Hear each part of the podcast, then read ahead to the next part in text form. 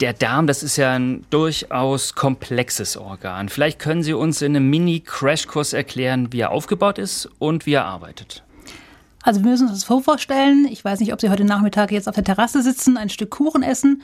Und dieser Kuchen kommt dann über Magen und Speise, über Speiseröhre und Magen in den Verdauungstrakt. Und dann nach dem Magen beginnt der Darm. Der Darm beginnt zunächst mit dem Dünndarm, das in etwa vier bis fünf Meter Länge und geht dann im rechten Unterbauch in den Dickdarm über. Der Dünndarm hat vor allem die Aufgabe, die aufgenommene Nahrung, in diesem Fall also Ihr Stück Kuchen von heute Nachmittag, zu zerlegen, damit wir die Nährstoffe, das heißt also Kohlenhydrate, Eiweiße und Fette, in kleine Bestandteile zerlegen und diese dann durch die Darmwand aufnehmen können. Der Dünndarm ist also ganz wichtig dafür, dass wir Energie aus der Nahrung ziehen können. Das gilt aber zum Beispiel auch für wichtige Vitamine oder Mineralstoffe. Wenn die Nahrung zerlegt ist im Dünndarm, geht es dann über in den Dickdarm.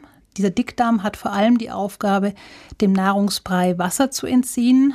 Aber auch hier arbeiten sehr viele Bakterien, die weiterhin noch mehr Energie aus der Nahrung ziehen und auch wichtige Fettsäuren bilden, bevor der Nahrungsbrei dann am Enddarm wieder den Magen-Darm-Trakt verlässt.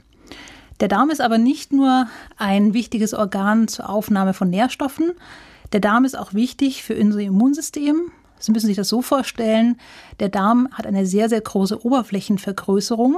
Also wenn wir ihn ausbreiten würden, dann hätten wir ungefähr 200 Quadratmeter, weil der Darm nämlich in Form von Falten und Zotten sich wirklich in Falten gelegt hat, damit wir eine möglichst große Oberfläche haben.